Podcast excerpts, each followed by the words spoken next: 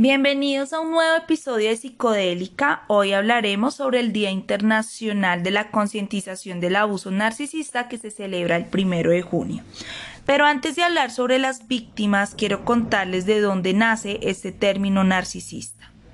Todo inicia desde la mitología griega con un joven llamado Narciso con una apariencia física demasiado llamativa, ya que tenía una gran belleza. Era un hombre muy simpático que llamaba la atención de todas las mujeres y de todos los hombres. En ese momento, Narciso era un hombre muy vanidoso, orgulloso, insensible, engreído, odioso y pues se creía muy lindo porque era muy lindo.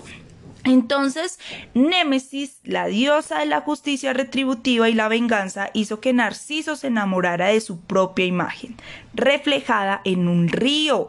Él se mira con el reflejo y ve su grandiosa belleza y se enamora de sí mismo. La cosa es que Narciso muere en ese mismo río ahogado. ¿Listo? De allí nace nuestra palabra narcisista exponiéndose hacia el trastorno narcisista de la personalidad, siendo esto un trastorno de personalidad. Claro está que muchas de estas personas tienen las características que les acabo de contar de Narciso en la mitología griega.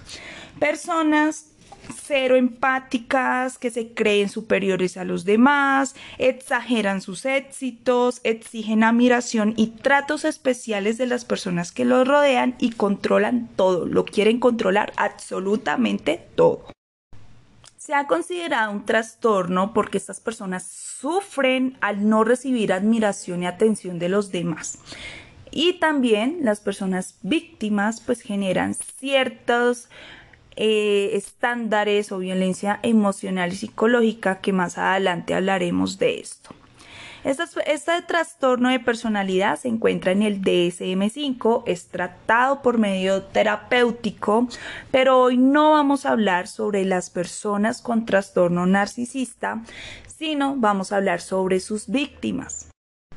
Precisamente se ha creado el día primero de junio, día de la concientización sobre las víctimas que lidian con una persona narcisista. Al ser una violencia psicológica, al ser una violencia emocional no visible, es decir, no se ve como son los golpes, como es la violencia sexual, la violencia física, la violencia psicológica, no se ve, al no verse, no es tenida en cuenta ante las personas que nos rodean. Es más, ni siquiera es tenida en cuenta hacia la víctima. Es un maltrato silencioso, es un maltrato de puertas para adentro. Los narcisistas son demasiado manipuladores y buscan personas con ciertas características para alimentar su ego y beneficiarse de los demás. Bueno, algo muy importante de los narcisistas como tal es que ellos no buscan ayuda precisamente porque son personas que creen nunca tener un defecto o de tener un problema. Realmente se identifica dentro de la consulta por medio de otros problemas que ellos consultan, pero realmente no por ser narcisistas acuden al psicólogo o al psiquiatra. Retomando hacia las víctimas, lo que se ha identificado es que este abuso de las secuelas emocionales y psicológicas son muy profundas, siendo disparadoras del trastornos mentales y enfermedades crónicas como la depresión, como la ansiedad, como el cáncer, como la gastritis y muchas enfermedades más. Te diré algunas señales que tienen las víctimas que lidian con personas narcisistas. Algunas de estas son personas que se sienten lastimadas y que no reciben una disculpa por parte de esta persona narcisista. Recuerden que esta persona narcisista puede ser una madre, puede ser un padre, puede ser una pareja.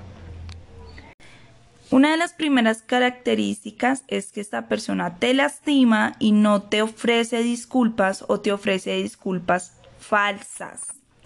Cuando hablo que te lastima es que abusa de ti tanto física como emocionalmente, como también utiliza mentiras patológicas para lastimarte.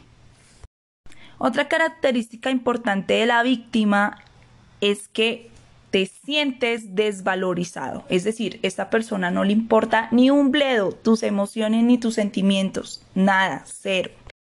Otra característica es que no eres libre, no eres no puedes ser tú en una reunión familiar no puedes opinar, no puedes expresarte libremente porque esto te va a generar problemas con esta persona. Te vuelves una persona complaciente, te preocupas por la felicidad de él, ya que él te ha consumido emocionalmente. También una característica importante es que te culpa absolutamente de todo y te sientes culpable de todo porque él así lo ha trabajado. Te sientes culpable de todo lo malo que pasa. Presenta un humor malicioso, un humor en el que te instiga, en el que daña tu autoestima, en el que se burla de ti. Si te sientes consumida, desgastada física y mentalmente, estás con una persona narcisista. Te sientes cansadísima, desgastada. Y algo también muy importante es que te recalca tus debilidades, las cosas que no haces, tus defectos, como que es la forma en la que él gana su ego, en la que él se alimenta de su ego. ¿Qué queremos con este podcast? Concientizar a las personas sobre que estas características que te acabo de decir no son normales. Esto no es amor y que puedes estar y que puedes buscar ayuda. Lo primero es identificar que hay un problema. Algo característico de las víctimas es la disonancia cognitiva, que es como tal un autoengaño. Es decir, él me ama, pero también me lastima. Él me lastima, pero me quiere. Él se burla de mí, pero me ama.